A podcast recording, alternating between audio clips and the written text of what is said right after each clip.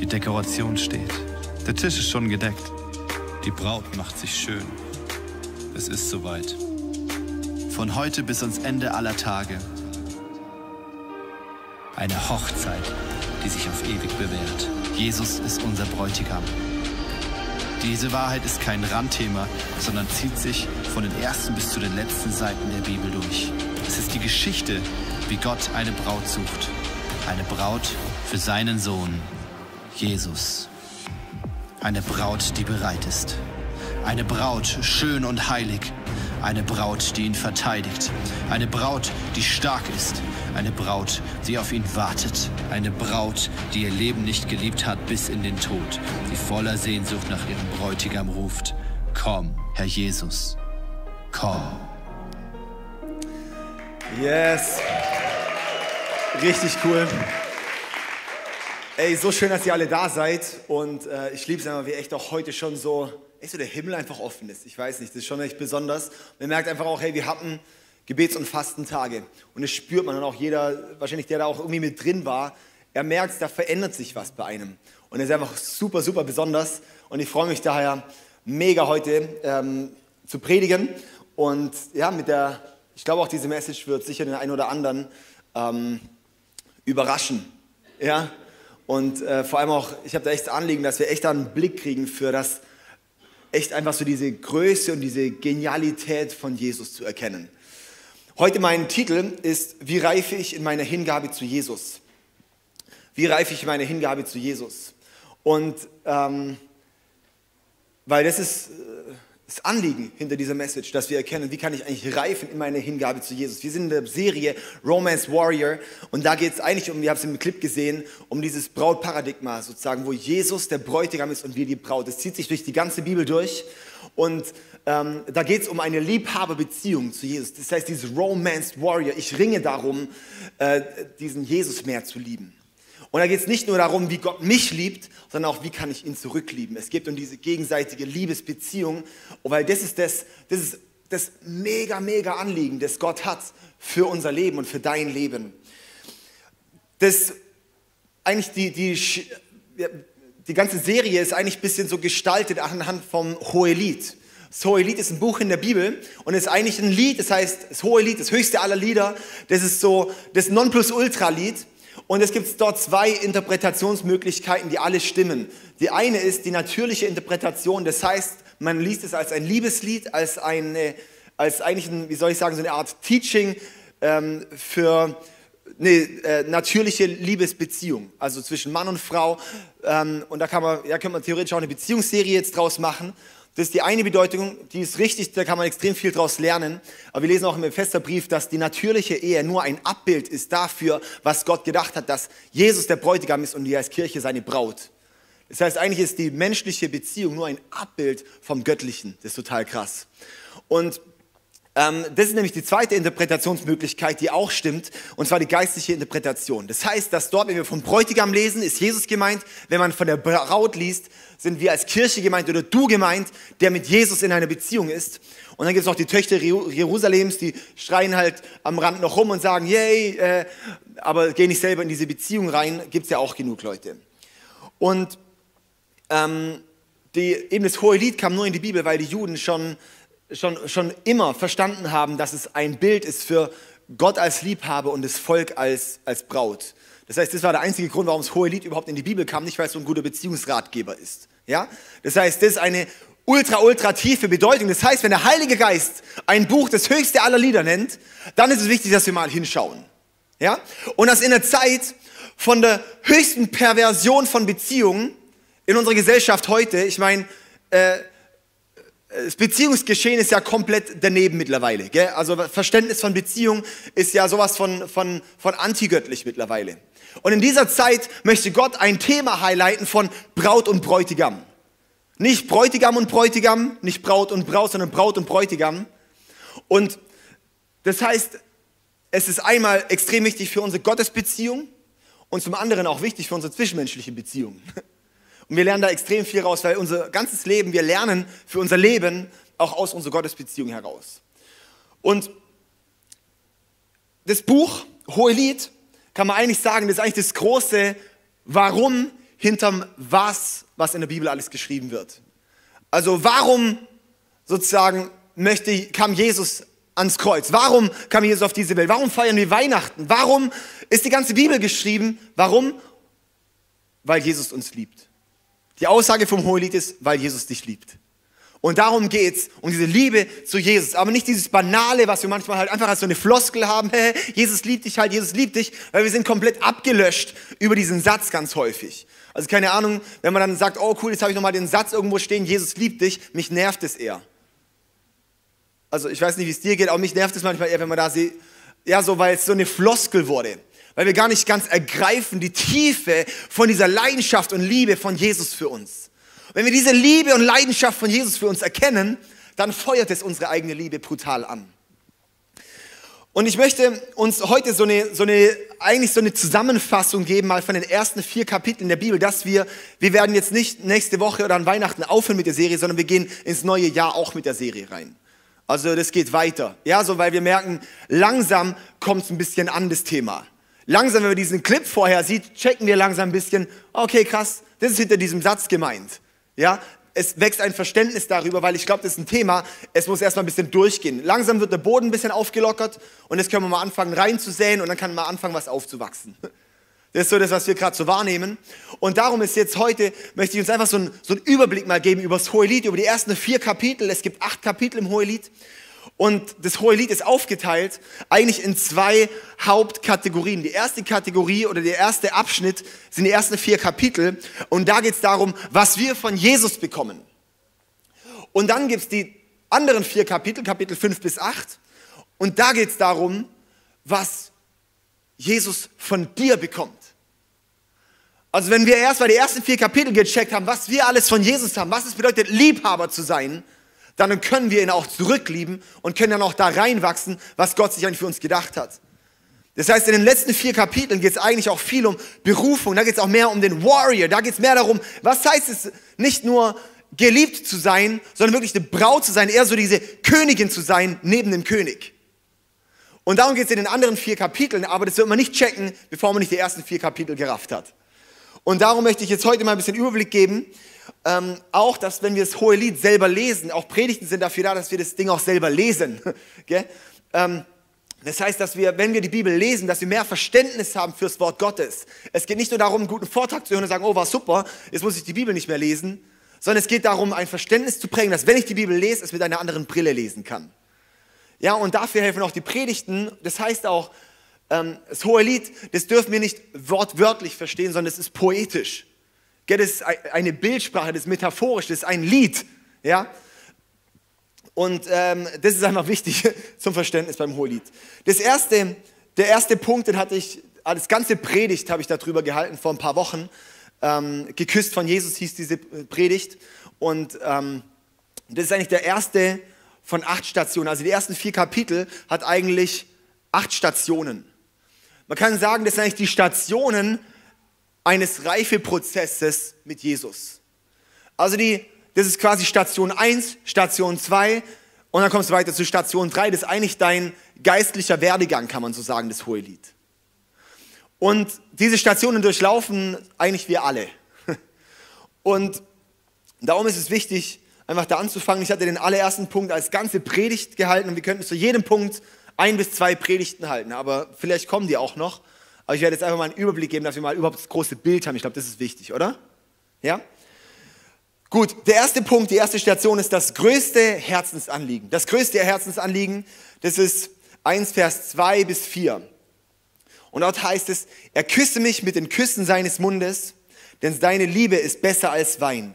Zieh mich mit dir, lass uns eilen. Der König hat mich in seine Gemächer. Diese sind diese zwei drei Verse. Er küsst mich mit den Küssen seines Mundes. Es geht um Intimität mit Jesus. Es geht um die Intimität mit Gott. Klammer auf, nicht um physische Intimität. Ja? Es geht nicht darum, ja, äh, genau, Jesus mit äh, Französisch oder normal, sondern es geht um, äh, um, um, eine, um eine Bildsprache von, hey, Küssen, das ist so diese, diese Liebeszuneigung, dieses, hey Jesus, ich bin hier und ich sehne mich um eine Begegnung mit dir. Ich sehne mich um deine Nähe. Ich sehne mich dass du mich küsst, dass du mich berührst, dass du mich mir begegnest. Und denn deine Liebe ist besser als Wein. Wein ist immer das Bild für Genuss. Das heißt, es geht darum, um das Jesus, dass die Liebe von Jesus besser als jeder Genuss ist, den es gibt. Also kein Genuss auf dieser Welt kann die Liebe von Jesus übertreffen. Und dass das mein Anliegen ist, wenn ich mit Jesus laufe, ist dieses Anliegen, Jesus, ich möchte dich einfach maximal genießen. Nichts anderes kommt dir gleich, nichts anderes kann, es wird dir vergleichbar mit deiner Liebe, mit deiner Gegenwart. Wenn ich deine Liebe mal geschmeckt habe, merke ich, dass alles andere geschmacklos ist. Dass alles andere mich niemals zufriedenstellen kann. Kein Genuss kann mich zufriedenstellen, außer du. Das ist eine maximale Offenbarung über die Liebe Gottes. Und darum geht es dann noch weiter. Zieh mich zu dir, lass uns eilen. Der König hat mich in seine Gemächer geführt. Das heißt, ich gehe in die Gemächer zu Jesus. Das heißt, da kommt kein anderer mit. Auch wenn ich Babychrist bin, wenn ich mein Leben heute Jesus gebe, dann ist es wichtig, dass ich alleine Zeit mit ihm verbringe. Dass ich alleine mit ihm bin, in seine Gemächer, dass ich Zeit mit ihm verbringe, dass es Nähezeiten gibt. Und genau dieses Geld, er küsst mich mit den Küssen seines Mundes. Wenn man geküsst werden will, kann man nicht wegrennen. Das heißt, wenn ich möchte, dass Jesus mich küsst, dann renne ich nicht weg, sondern bin einfach da. Darum ist es so gut, dass du heute da bist in der Celebration, weil alleine mal anderthalb oder zwei Stunden sich zu nehmen, wo Jesus dich küssen kann, ist schon mal ziemlich wertvoll. Ja? Und einfach auch so, so diese Zeit dann auch persönlich zu nehmen. Aber da eben könnt ihr auch die Predigt nochmal ganz anhören, da habe ich ein bisschen ausgeführt. Dann komme ich zum zweiten Punkt, zur zweiten Station. Und da geht es dann eigentlich darum, alles fängt mit Gnade an. Alles fängt mit Gnade an. Kapitel 1, Vers 5 bis 11. Ich habe das einfach, diese Verse, ähm, einfach dann kurz, einfach ein paar wichtige Ausschnitte rausgepickt, dass wir einfach die wichtigsten Dinge kurz gehighlightet haben, okay? Da könnte man auch natürlich in eine extreme Tiefe reingehen, aber einfach nur diese Dinge. Und darum hier, alles fängt mit Gnade an. In Kapitel 1, Vers 5 bis 6 heißt es, schwarz bin ich, aber lieblich. Meinen eigenen Weinberg habe ich nicht bewacht. Schwarz bin ich, aber lieblich. Das heißt, das ist eine Bildsprache. Das heißt, in meinem Herzen ist was dunkel, aber ich bin geliebt. Und diese Erkenntnis, mit der fangen wir an, wenn ich in eine Liebesbeziehung mit Jesus trete, erkenne ich, dass ich eigentlich ziemlich viel Dreck am Stecken habe. Dass ich nicht, dass mein Herz eigentlich nicht gut ist vor Gott. Aber ich erkenne, ich bin geliebt von ihm.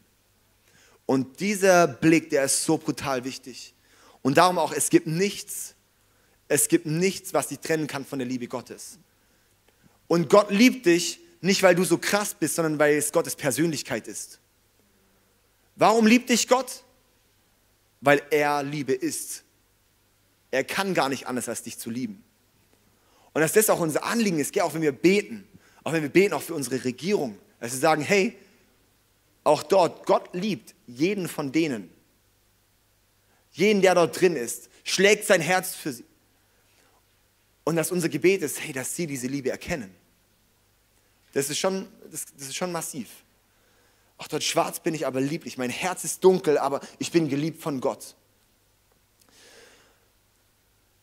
Manche betonen sehr stark immer die Dunkelheit vom Herz, die anderen betonen immer ziemlich stark, ich bin geliebt von ihm. Ja, was ist es jetzt? Es gehört zusammen. Es gehört zusammen und es braucht auch beides. Und der Heilige Geist, der wohnt in uns,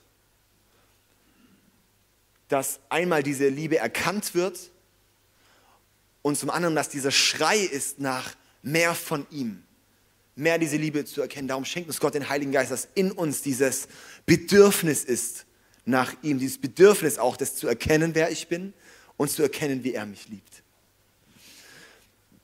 Da geht es in 1, Kapitel 1, Vers 7 weiter. Sage mir doch, du, den meine Seele liebt, wo weidest du? Wo hältst du Mittagsrast? Warum soll ich wie eine Verschleierte sein bei den Herden deiner Gefährten? Sag mir doch, du, den meine Seele liebt. Wo weidest du? Wo hältst du Mittagsrast? Da geht es darum, hey, ich habe erkannt, ich selber, ich bin zwar dunkel im Herz, ich habe eigentlich nichts zu geben, aber du liebst mich und darum suche ich dass nur mein Hunger bei dir gestillt werden kann? Wo hältst du Mittagsrast? Wo weidest du? Ich möchte mich dort ernähren, wo du dich auch ernährst. Ich möchte dort sein, ich möchte den Hunger gestillt bekommen, meinen inneren Hunger zu stillen, da wo du deinen Hunger stillst. Und ich suche dich, dass mein Hunger gestillt wird. Dass die Dunkelheit im Herzen immer heller werden darf. Und dass ich dich erkennen darf. Und darum fängt alles mit Gnade an. Das ist einfach reinste Gnade. Wir haben uns nicht verdient, dass Jesus dich liebt. Wir können uns das nicht verdienen. Wir können nicht sagen, oh, guck mal, was ich für ein toller Hecht bin. Schon klar, dass Gott mich liebt. Ich meine, mich würde ich auch lieben. Sondern es ist einfach reinste Gnade, dass Jesus uns liebt. Und es müssen wir wirklich verstehen, Jesus, du liebst mich. Wow. Schon krass, dass du mich liebst. Dann geht es weiter, dritte Station. Die dritte Station ist Identität finden in Gottes Schönheit. Identität finden in Gottes Schönheit. In Kapitel 1, Vers 12 bis Kapitel 2, Vers 7. Ich mache gerade echt so ein, so ein man kann es kurz drüber zu schießen, quasi so einmal die Schrotflinte vom Hohelied mal rauspacken und hoffen, dass ein paar Kugeln treffen. So ja, so ein bisschen in der Art. Aber ich glaube, es ist extrem wichtig, dass wir mal einen Gesamtblick haben. Identität finden in Gottes Schönheit. Da ist es Kapitel 1, Vers 16. Siehe, Du bist schön, mein Geliebter, und so lieblich. Siehe, du bist schön, mein Geliebter, und so lieblich. Die Braut erkennt die Schönheit Gottes. Sie erkennt die Schönheit Gottes. Und dann, ein paar Verse später, geht es dann in Kapitel 2, Vers 1, fängt sie dann an zu erkennen, oh, ey, und ich bin eine Narzisse von Sarah und ich bin eine Lilie der Täler und so weiter und so fort. Das heißt, es kommt, sie erkennt die Schönheit von Gott. Und plötzlich erkennt sie, wie schön sie selber ist. Das ist maximal krass, wenn wir die Schönheit Gottes erkennen, dann erkennen wir, wer, wer wir sind. Was Johannes vorhin gesagt hat, hey, so diese Schönheit Gottes, Gott, wer bist du und wer bin ich? Wenn wir Gottes Schönheit erkennen, wenn wir den Schöpfer erkennen, wenn wir erkennen, in wessen Ebenbild wir gemacht sind, erkennen wir, wie genial wir gemacht sind. Und darum singen wir auch, wie schön dieser Name ist, der Name Jesus. Nicht einfach nur, okay, keine Ahnung, warum ist der Name schön, ja, also wenn wir nicht checken, warum wir singen, wie schön dieser Name ist, dann dürfen wir das hohe Lied mal als Bild haben und sagen, yes, und darum singen wir, wie schön dieser Name ist, wie schön dieser Jesus ist. Weil er ist so schön. Und diese Schönheit Gottes, diese Genialität, diese Herrlichkeit, diese, aus dieser Liebessprache heraus zu erkennen und es wird sich auf uns, wird es runterkommen. Es kommt dann auch Erkenntnis über uns selbst. Und dann heißt es in Kapitel 2, Vers 3 bis 5, in seinem Schatten saß ich so gern und seine Frucht war meinem Gaumen süß. Er führte mich ins Weinhaus und die Liebe ist sein Banner über mir. Stärkt mich, erquickt mich, denn ich bin krank vor Liebe. Da kann man jetzt auch alle möglichen Dinge rauspicken. Ich pick ein paar Highlights raus. Einmal in seinem Schatten saß ich so gern. Der Schatten von seinem Baum ist, ich sitze unter dem vollbrachten Werk von Jesus am Kreuz. Der Baum ist das Kreuz, wo Jesus ranging. Und ich sitze dort im Schatten, weil das ist der Ort, warum ich überhaupt in seiner Liebe sein kann. Warum ich überhaupt ihn genießen kann durch das Kreuz von Jesus. Und darum in seinem Schatten saß ich so gern. Und es ist auch wichtig, dass wir dort sitzen, dass wir es genießen, bei Gott zu sein, ruhen in Gottes Rettung. Und seine Frucht war meinem Gaumen süß. Das ist so ein, so ein Geschmack, so dieses Ja, ich lieb's, dass du mich rettest, Jesus. Ich lieb's, dass du mich frei machst. Ich lieb's, dass du mich. Und dann er führte mich in sein Weinhaus. Er führt mich in sein Weinhaus. Das heißt, nicht nur Wein ist ja für Genuss. Jetzt ist nicht nur einfach Wein, sondern er führt mich ins Haus von seinem Genuss. Er führt mich an Orte, wo absoluter Überfluss von seinem Genuss ist. Das ist eigentlich genau so. Ich sage auch immer, wir bleiben nicht nur am Kreuz stehen, wir bleiben nicht nur vorm Kreuz knien und sagen, oh, danke Jesus, sondern ich komme ans Kreuz aus, meiner, aus meinem alten Leben und gehe durchs Kreuz hindurch. Und das, was dann die Bibel so nennt, wir wurden vom Reich der Finsternis ins Reich von seinem Sohn, ins Reich des Lichts versetzt. Das Königreich Gottes ist es sozusagen. Das ist wie der Himmel auf Erden. Das ist dieses, dieses Weinhaus Gottes, dieser absolute Genuss, dieses Dein Wille geschehe. Wie im Himmel, so auf Erden. Dieser Himmel auf Erden, das können wir erleben. Das ist der absolute Genuss von Gottes Gegenwart. Das ist das, wo wir uns danach sehnen, wo wir uns ausstrecken und sagen, ja, Gott, ich möchte einfach absolut in der Fülle von deiner Gegenwart leben. Das ist mein Anliegen. Das ist, das ist für mich auch Kirche. Ist genau dieses Weinhaus, ein Ort, wo wir hinkommen vom absoluten Genuss Gottes, von Gottes Gegenwart, von Gottes Liebe. Da ist kein anderer Genuss, kann konkurrieren mit seinem Genuss. Er führte mich ins Weinhaus und die Liebe ist sein Banner über mir. Die Liebe ist sein Banner über mir. Banner ist in der Bibel immer ein Bild für Leiterschaft. Also Leiterschaft ist, Gottes Liebe ist seine Leiterschaft. Das heißt, er leitet uns durch seine Liebe. Das heißt, er führt dich Schritt für Schritt für Schritt. Was jetzt wichtig ist, ab hier fängt jetzt nämlich der Reifeprozess der Braut an. Der erste Teil bis dahin ist einfach dieses, frisch verliebt sein, sage ich mal. Dieses, wenn ich anfange mit meinem Leben mit Jesus, dann ist diese rosarote Brille und die ist extrem wichtig, die brauchen wir. Aber jetzt fängt er an, uns zu führen. Er fängt uns an, uns zu leiten. Seine Liebe ist unser Banner. Und er führt uns aus seiner Liebe heraus. Er führt uns jetzt in einen Reifeprozess. Extrem wichtig ist, für einen Reifeprozess gehört es auch dazu, dass wir diese Stationen durchlaufen. Das heißt, es kann sein, du hast vielleicht die Gnade Gottes erkannt, aber noch nicht die Schönheit Gottes. Dann ist wichtig, dass wir die Schönheit Gottes erkennen. Die Liebe ist sein Banner über mir. Und dann, er stärkt mich, er führt mich, er erquickt mich, denn ich bin krank vor Liebe. Ich bin krank vor Liebe und ich finde diesen Vers so krass, auch mal, das mal zu beten, diesen Vers. Jesus, stärk du mich und erquick mich. Ich bin krank vor Liebe. Das ist so ein Wow. Ich möchte krank vor Liebe sein für Jesus. Ich sage so, dass wir so Jesus-Junkies sind. Ich sage nichts anderes, juckt mich mehr als er. Ich möchte einfach so viel Sehnsucht haben nach ihm, dass ich gar nicht anders kann. Das ist, was wir sagen, hey, beim, beim Fasten ist so dieses, dieses ich habe nur Hunger nach dir. Ich eliminiere anderen Hunger, dass ich Hunger habe nach dir.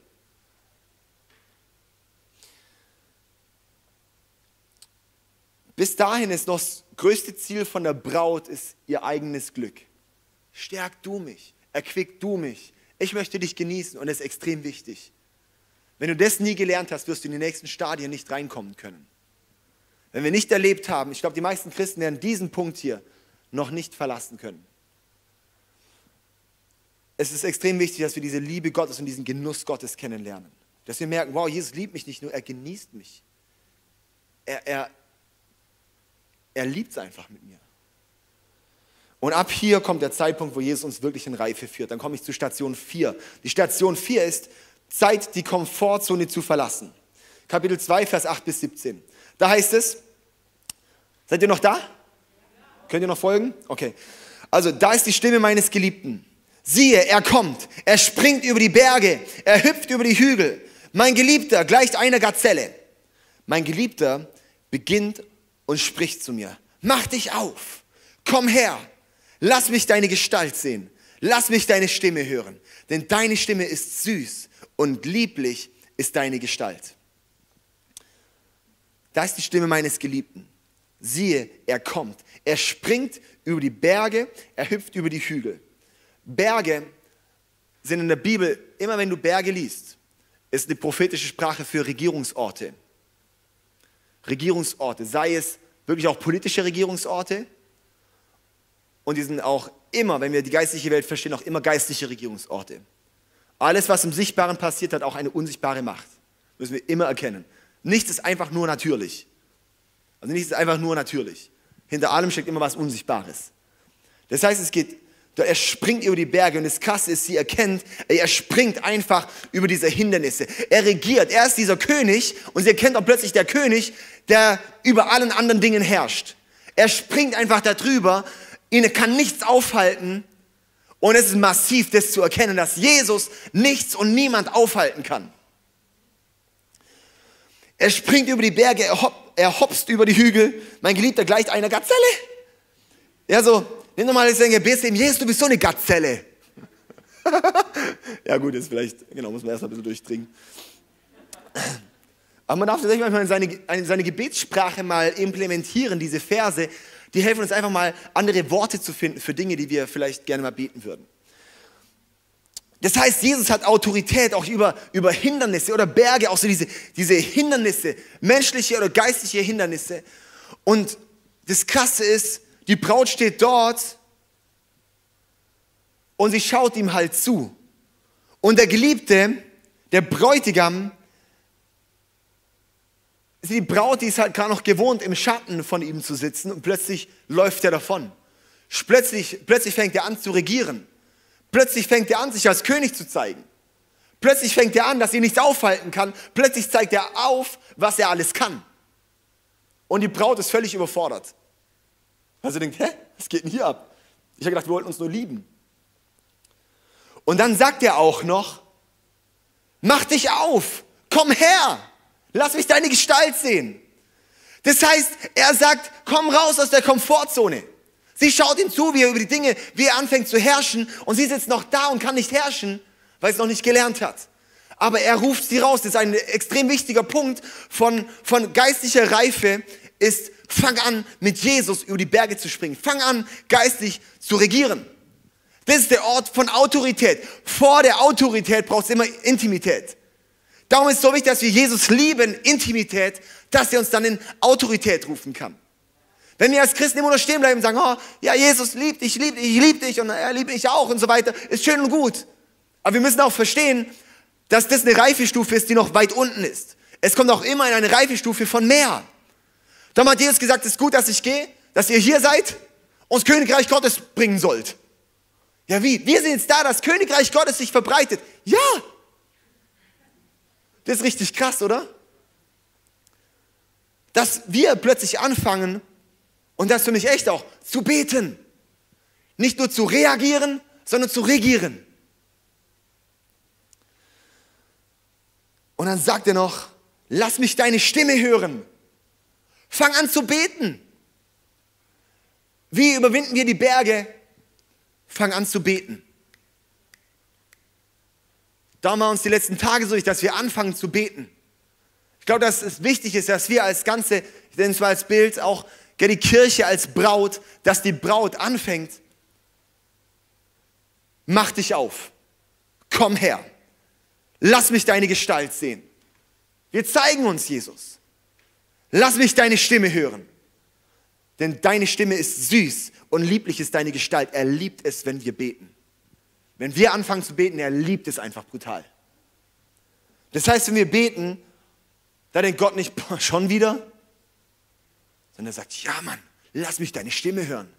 Ich habe so Bock, dich mitzunehmen, über die Berge zu springen. Aber fang an zu reden. Komm her, mach dich auf. Brutal. Boah, da können wir jetzt eine ganze Message, vielleicht mache ich da mal eine ganze Predigt drüber über diesen Vers. Ich glaube, da habe ich richtig Bock drauf. Fünftens, fünfte Station, okay? Die fünfte Station ist Gottes liebende Disziplinierung kennenlernen. Kapitel 3, Vers 1 bis 5. Gottes liebende Disziplinierung kennenlernen. Jetzt gerade eben hier bei diesem, ich fange an, Autorität zu ergreifen, ist so ein bisschen, ich komme aus der Komfortzone raus. Viele kommen dort rein und sagen, jetzt fange ich an zu beten, jetzt fange ich an zu reifen, jetzt fange ich an, Autorität zu ergreifen und plötzlich, wusch, merkst du nichts mehr von Gott.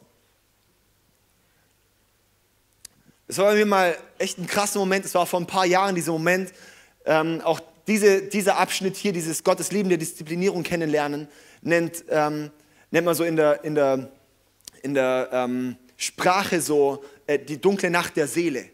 Wurde von Johannes vom Kreuz geprägt, der ist 1200, irgendwas war das ein Mönch. Und das ist so diese Phase, wo du merkst, hey, es ist gerade alles so krass mit Gott und plötzlich entzieht er sich von dir. Und du denkst so, wo ist jetzt Gott plötzlich hin? Und es ist nicht ein Entziehen, weil er dich nicht mehr mag, sondern weil er dich in Reife führen möchte.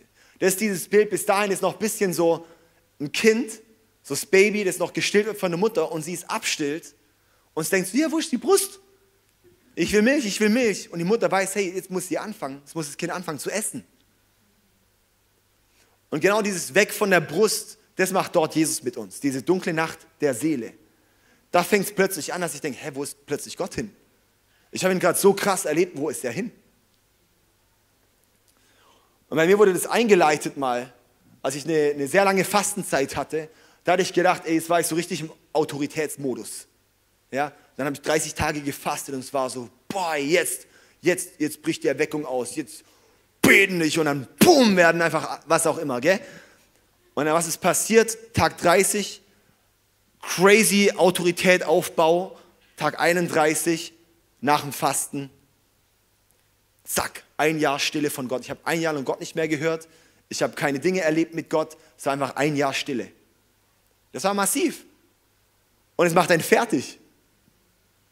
Und was macht Gott? Er sagt dort, hey, Dinge, die bisher funktioniert haben, die funktionieren jetzt nicht mehr. Dinge, wie du früher mir begegnet bist, funktionieren nicht mehr. Ich hatte so krasse Art und Weisen, wie ich bete und wie ich Zeit mit Gott verbringe und wie ich merke, in seine Gegenwart zu treten. Plötzlich funktioniert alles nicht mehr. Und ich denke so, hä, was ist da los? Was ist mit mir los?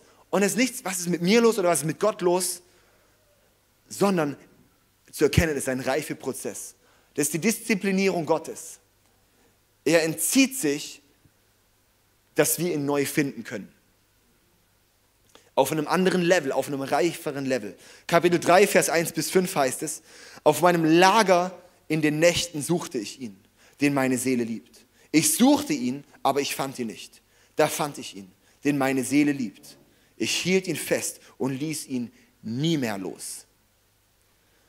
Und genau das, in den Nächten suchte ich ihn, den meine Seele liebt. Ich suchte ihn, aber ich fand ihn nicht. Genau das, es kann sehr gut sein, dass du in deinem Lauf mit Jesus irgendwann zu diesem Punkt kommst, du weißt nicht mehr, wo er ist, du findest ihn nicht mehr. Aber dann zu sagen, hey, ich suche ihn, auch wenn ich ihn nicht finde, aber dann finde ich ihn. Und dann lasse ich ihn nicht mehr los.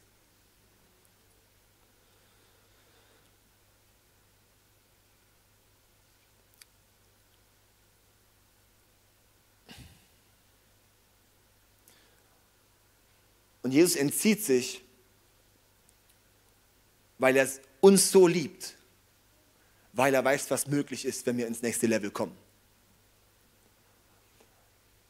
Und ich glaube, bis dahin ist noch viel so dieses, ich bin eigentlich Kind.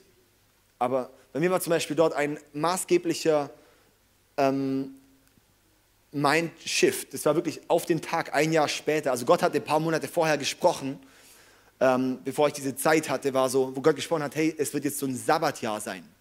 Und ich so, Sabbatjahr, geiles Jahr des Herrn und so weiter, gell? Bisschen weniger machen, einfach Gott. Und dann war so ein Jahr, puff, Stille.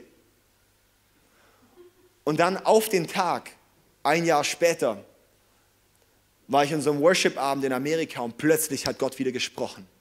Und er hat gesagt, die Nacht ist vorbei. Und dann an dem Abend hat Gott gesprochen und da habe ich gemerkt, Gott spricht über Tuttlingen. Da, da kam eigentlich das auf, dass wir jetzt Tuttlingen starten und solche Dinge. Und Gott hat wieder angefangen zu reden und was zu bewegen. Ähm, und was einfach besonders ist, es hat danach auf eine andere Art und Weise, es hat in einer neuen Reife, konnten Dinge nochmal starten. Ich glaube, das ist einfach wichtig, dass wir sehen, hey, Gott möchte uns in Reife führen und voranbringen und sagen, hey, probieren wir was anderes, probieren wir was Neues. Ja? Und da war eben die, diese, große, diese große Veränderungsmoment war für mich so dieses, hey, ähm, ein Kind, auch als Kind Gottes, da war nicht dieses Brautbild für mich, sondern eher dieses Kindbild. Ich bin das Kind Gottes, ich bin so, der, so, ein, so ein Kind Gottes. Und so, so wie so die Zeit von Unreife, so ein kleines Kind, das liebt einfach beim, ja, beim Papa auf dem Schoß zu sitzen und zu kuscheln, aber irgendwann, wenn es erwachsen wird, ist es halt vorbei. Ja, irgendwie, ich kuschel jetzt nicht mehr so mit meinem Papa. Ja? Sondern jetzt ist der Zeitpunkt, wo er sagt, hey, lauf dein Leben, krieg dein Leben auf die Reihe. Sowas, beweg was, beweg es, wo, wozu wir dich erzogen haben. Finde dich selbst, lauf, dein, lauf deinen Weg oder geh in den Auftrag, den du hast. Und genau da führt uns Gott auch rein, dass es nicht nur darum geht, beim Papa auf dem Schoß zu sitzen, sondern wachst in den Auftrag rein. Warte nicht immer nur, was halt Jesus äh, irgendwie, ja, dass Jesus dich nochmal ein bisschen berührt jetzt im Worship, sondern hey, Jesus hat einen Auftrag für dich. Jesus hat einen Auftrag für dich. Steh auf, wach auf. Ja, darum geht es hier.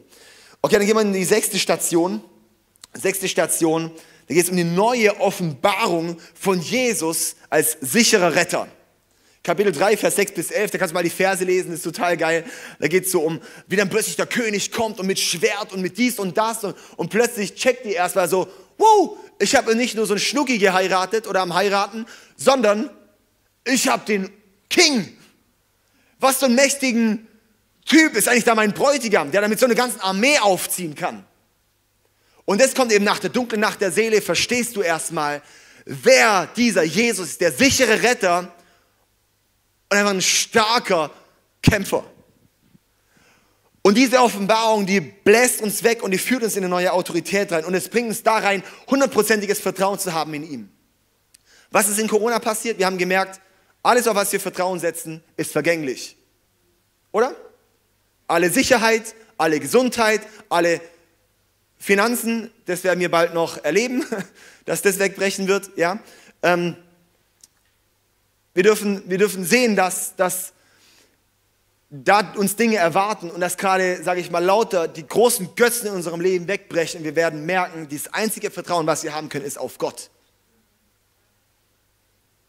Ich glaube, darum ist es so wichtig, als Braut zu wachsen und auch dorthin zu kommen, weil wer nicht das hundertprozentige Vertrauen bei Jesus hat, dem bläst jeden Sturm weg. Wenn wir unser Vertrauen nicht auf Jesus setzen, wird dich der kleinste Wind weg, weg. Da werden wir nicht, nicht stehen können, aber darum, da wollen wir reinwachsen. Okay, dann nächste Station, Station 7, ist das prophetische Herz von Gott als Bräutigam. Okay, das prophetische Herz von Gott als Bräutigam, da geht es um Kapitel 1, äh, Kapitel 4, Vers 1 bis 8. Und dann Vers 1 heißt es zum Beispiel in Kapitel 4, Vers 1, siehe, du bist schön, meine Freundin, siehe, du bist schön. Dort fängt an, der Bräutigam auszusprechen, was er in uns sieht, wie er uns sieht. Er spricht dort wieder die Liebe zu und sagt, okay, jetzt haben wir es erkannt, jetzt hast du erkannt, dass du nicht nur geliebt bist, sondern jetzt erkennst du und jetzt spreche ich dir zu, meine ist Königin. Und das erste Mal, dass er sich wirklich auch als Bräutigam direkt so zeigt. Da heißt es in Vers, Kapitel 4, Vers 6, bis der Tag kühl wird und die Schatten fliehen, will ich auf den Myrrenberg gehen und auf den Weihrauchhügel. Okay, da zeigt sich Jesus als Bräutigam und sagt dann, bis der Tag kühl wird und den Schatten fliehen, will ich auf den Myrrenberg gehen und auf den Weihrauchhügel. Hört sich irgendwie voll romantisch an. Was wir sehen müssen, Myrrhe ist das Bild für Tod. Myrrhe war das Gewürz des Todes. Darum auch die heiligen drei Könige, oder? Die bringen Myrrhe, Weihrauch und Gold. Das heißt, Myrrhe war schon das prophetische Geschenk, dass dieser Jesus in den Tod gehen wird. Gold, König, Weihrauch, Priester. Jesus ist der König und Priester und er wird sein Leben hingeben für uns. Das ist crazy. Und genau dort auch dieses, ich gehe auf den Myrrheberg. Da denke ich, oh, voll schön, hey. Nee, auf dem Myrrheberg heißt, ich sterbe für dich. Und bist du bereit, auch dein Leben für mich niederzulegen? Da geht es auch um diese komplett, auch um diese Kompletthingabe, dieses, hey, bin ich bereit? Jesus ist für mich gestorben, bin ich bereit, für ihn zu sterben? Ich glaube, diese Entscheidung ist eine Entscheidung, die extrem wichtig ist. Auch für uns, dass wir das auch, das passt gar nicht in unser Glaubensbild rein. Ich mache mir da viel Gedanken drüber, hey, bin ich bereit, für Jesus zu sterben? Ich glaube, das ist eine Frage, die, die wichtig ist. Und bin ich vor allem auch bereit, mein Leben hier schon für ihn niederzulegen? Und danach, da ist wirklich ein wichtiges, reifes Stadion erreicht. Also, wenn wir erkannt haben, Jesus als den Bräutigam, und wenn wir erkannt haben, dass ich auch mein Leben für ihn niederlege. Er ist für mich gestorben, darum soll mein Leben komplett ihm gehören da ist ein Punkt, wenn das Realität wird, nicht nur eine Floske, sondern Realität wird, da sind wir im, im Reifestadium, darum auch hier Ende Kapitel 4, wo es dann ins Regieren reingehen kann.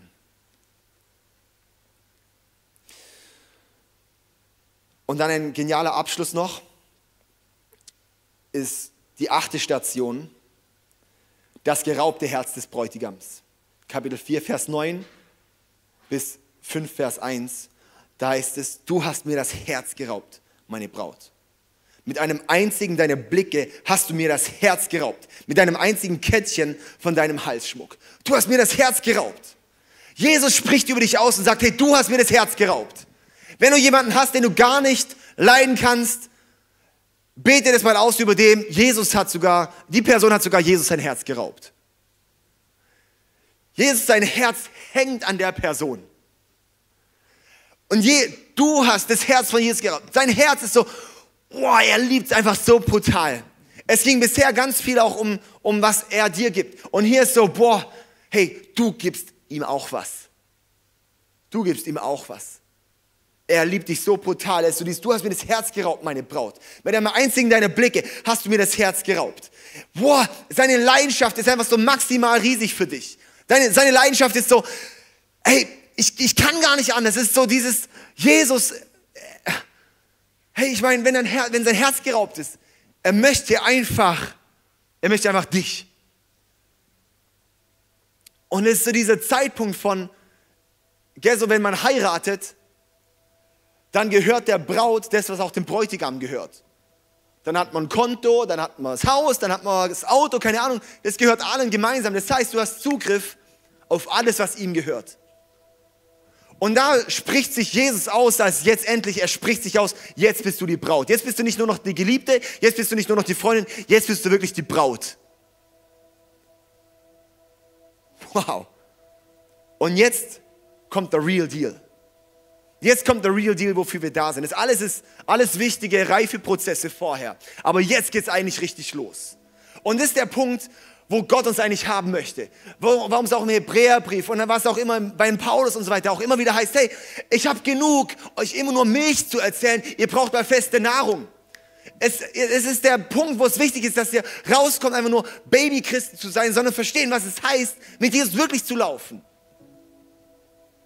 Wir bewegen uns ganz häufig auf so brutal niederschwelligen Leben mit Jesus. Aber er möchte uns in eine Reife holen, wo wir wirklich verstehen, was es heißt. Oh. Ich, das ist einfach mind-blowing.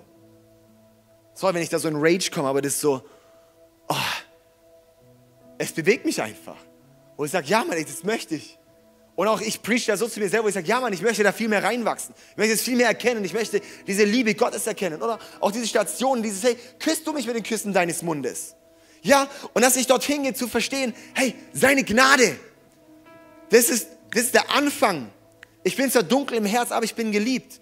Dass dann weitergeht zu sehen, deine Schönheit. Und darin erkenne ich, wer ich bin. Seine Schönheit. Wow. Und dann die Komfortzone zu verlassen. Zu sagen, yes, ich fange an, ihn zu sehen, wie er anfängt zu regieren. Und regieren heißt, oh, es ist unangenehm, es heißt aufstehen. Es heißt, das in Bewegung setzen. Ja, Mann, das will ich. Station 5, die liebende Disziplinierung kennenlernen, dass ich merke, auch wenn er sich entzieht, er entzieht sich nicht vor mir, sondern für mich.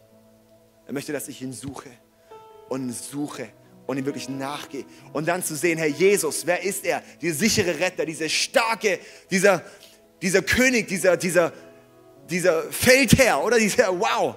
Und dann, und dann, und dann in Station 7 das prophetische Herz vom Bräutigam zu sehen. Ja, wo er sagt, du bist schön, du bist schön. ich habe gerade einen König erkannt und plötzlich sagt er mir, du bist schön. Was für eine Beziehungsebene ist denn das? und dann im nächsten, dass wirklich sein, dass ich sein Herz geraubt habe. Dass ich sein Herz geraubt habe. Und in Römer Kapitel 5, Vers 5 heißt es, die Hoffnung aber lässt nicht zu Schanden werden. Denn die Liebe Gottes ist ausgegossen in unsere Herzen durch den Heiligen Geist, der uns gegeben worden ist. Das heißt, die Liebe Gottes in unsere Herzen wurde ausgegossen durch den Heiligen Geist, der uns gegeben worden ist. Und dafür brauchen wir den Heiligen Geist. Jesus ist nicht mehr physisch da, sondern er ist hier im Geist. Im Geist Gottes. Ist der Heilige Geist. Das ist Jesus im Geist. Und dieser Jesus im Geist, der ist da. Und er ist in unseren Herzen. Das heißt, wenn Jesus da ist, ist der Geist Gottes da. Wenn der Geist Gottes da ist, ist Jesus da. Und er ist ausgegossen in unsere Herzen. Das heißt, Jesus ist in deinem Herz und ist ein Geschenk. Und die Liebe Gottes ist darum ausgegossen in unsere Herzen durch den Heiligen Geist. Und darum möchte ich auch einladen, würde ich auch zu sagen, yes, und Geist Gottes, gieß noch mehr. Gieß noch mehr rein. Und ich möchte diese Stationen durchlaufen. Ich möchte mit uns noch beten. Und dann lass uns alle mal zusammen aufstehen. Ich glaube echt auch genau, ja, dass wir echt auch in diese Sehnsucht zusammen reingehen. Okay? Hm. Oh, danke, Jesus, so vielmals für deine Liebe. Und danke, dass du einen Gedanke hast, dass du einen Plan hast, dass du eine Agenda hast mit uns.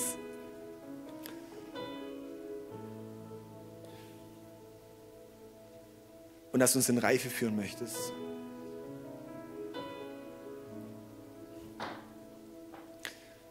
Und ich lade dich ein, Geist Gottes, dass du echt auch deine Liebe ausgegossen wird in unsere Herzen.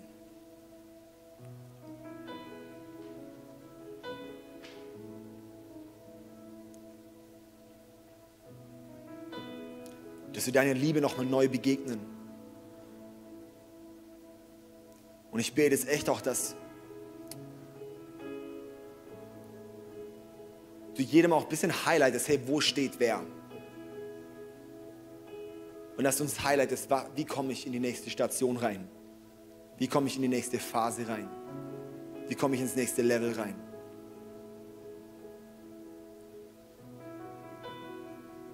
Weil du hast uns nicht gerettet, dass wir nur in den Himmel kommen, sondern dass der Himmel in uns kommt. Und da danke ich dir, dass das jetzt freigesetzt werden darf hier in dem Raum.